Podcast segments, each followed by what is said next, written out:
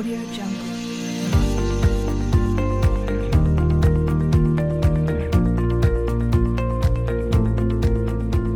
Podcast Govercom, el canal abierto sobre compliance, cumplimiento normativo, sistemas de prevención de riesgos y responsabilidad corporativa.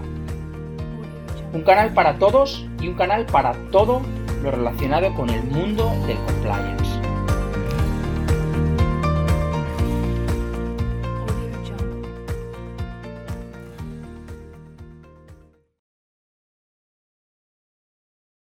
Bienvenidos todos y bienvenidas todas a un capítulo más de los podcasts de Govercom.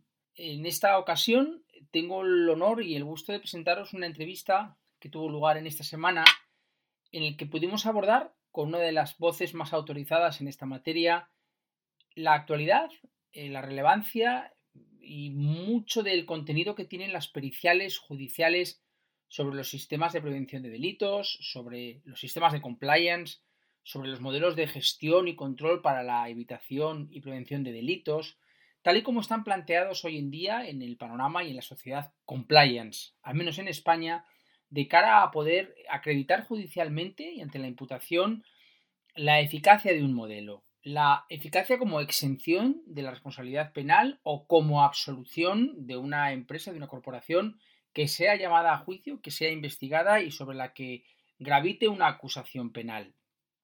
Tuvimos la ocasión y el honor de hablar con el profesor don Carlos Gómez Jara, posiblemente una de las personas que más tiene que decir al respecto, no solo por la sabiduría, no solo por, por, el, por, por el peso específico que en la materia puede tener a nivel de conocimientos, de publicaciones, de experiencia, sino porque hasta donde nosotros podemos conocer es la primera persona, el primer autor, el primer firmante de una pericial en sede judicial sobre los modelos de prevención y control, sobre los sistemas de compliance. Sin más dilación, os dejo con la entrevista. Esto fue el momento que vamos a reproducir de manera íntegra y esto fue lo que nos contó.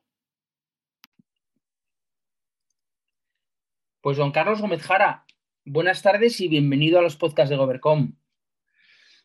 Don Íñigo, muchísimas gracias por la, por la invitación. Es una experiencia novedosa y la verdad es que, como siempre, las iniciativas que tienes en mente son, son muy productivas.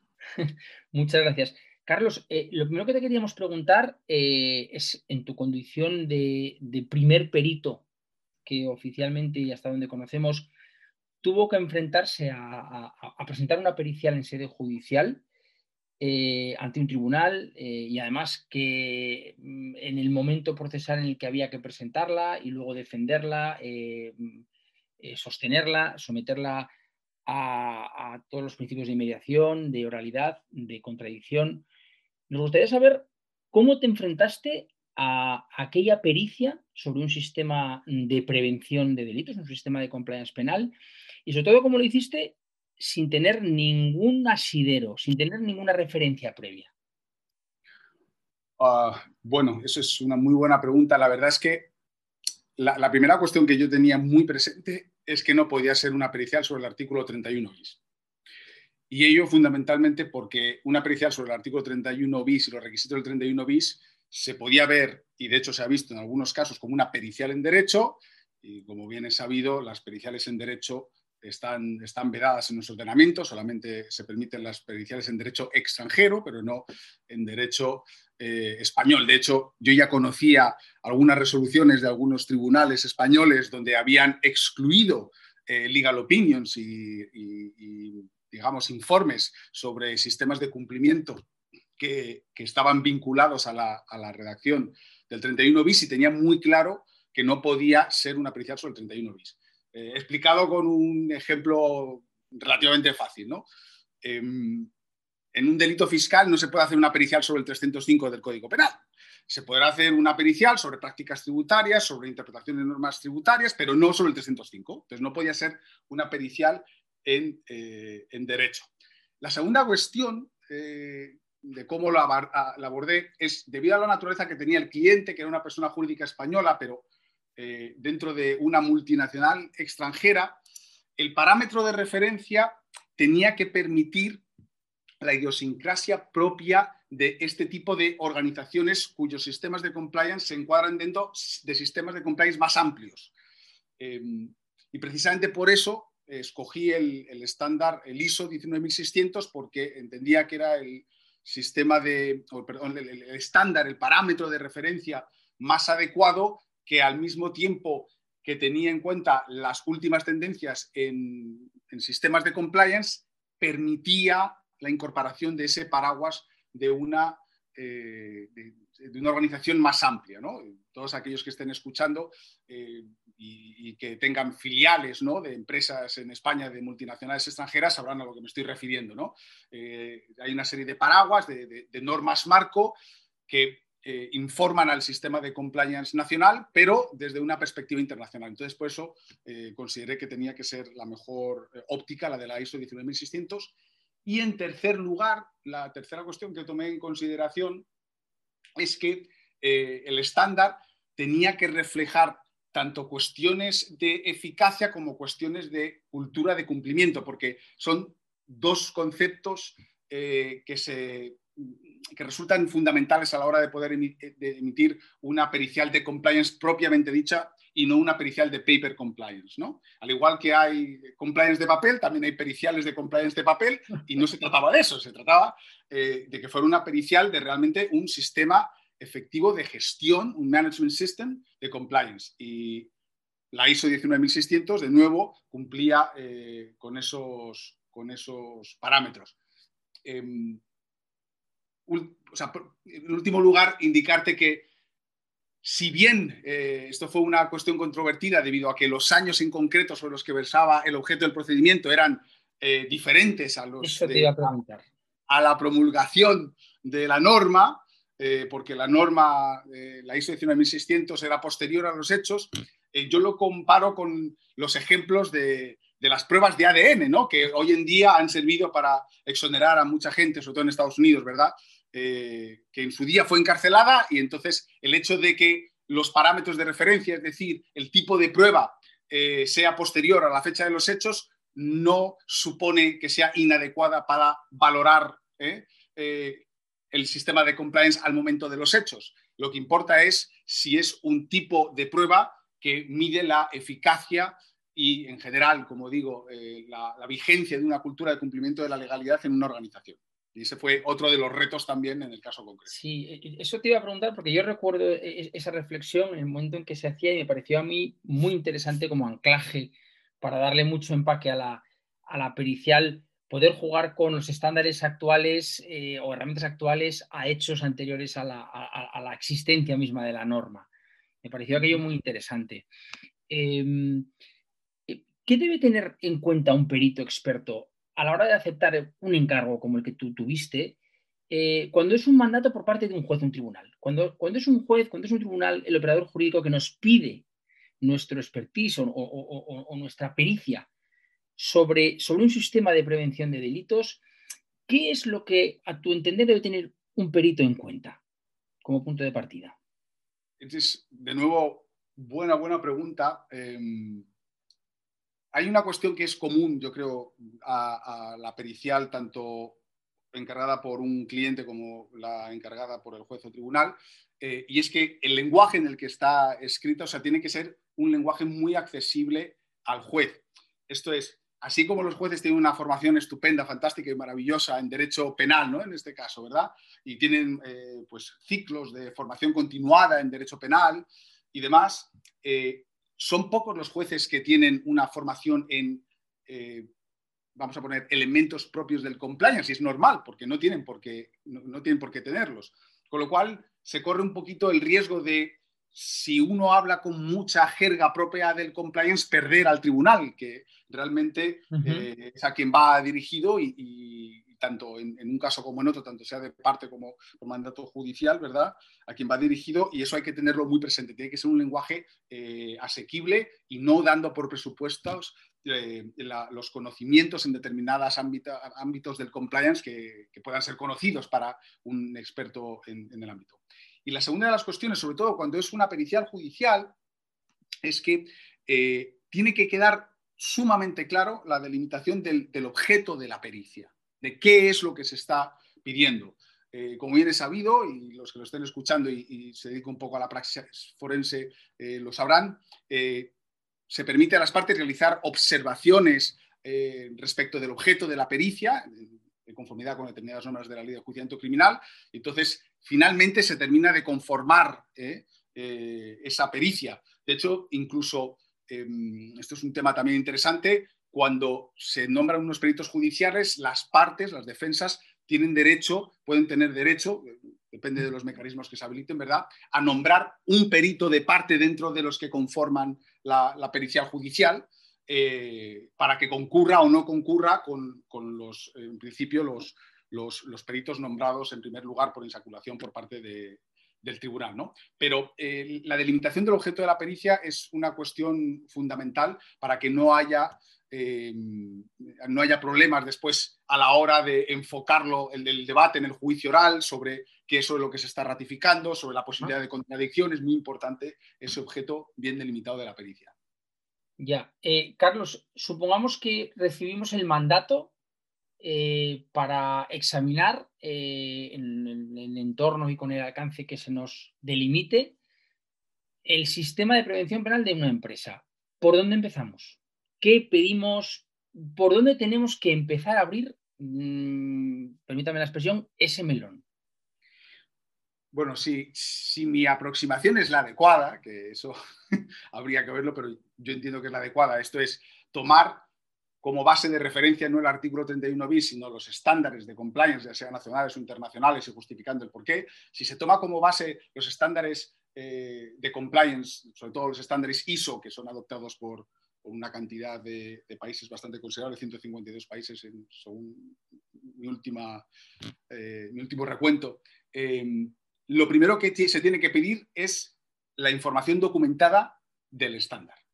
Y con esa información documentada del estándar se tiene mucho camino eh, avanzado. ¿Por qué? Porque eh, con la información documentada, como sabéis, ¿no? es uno de los anexos que figuran en, los, en los diversos estándares eh, con esa información documentada se permite, de alguna manera, rellenar eh, de una manera, no te voy a decir cronológica, pero sí ordenada y, bien sistematizada eh, cada uno de los elementos que conforman un sistema efectivo de cumplimiento. Con lo cual yo creo que la, información documentada es, es, fundamental a este respecto para cada uno de los elementos de un sistema de gestión de compliance.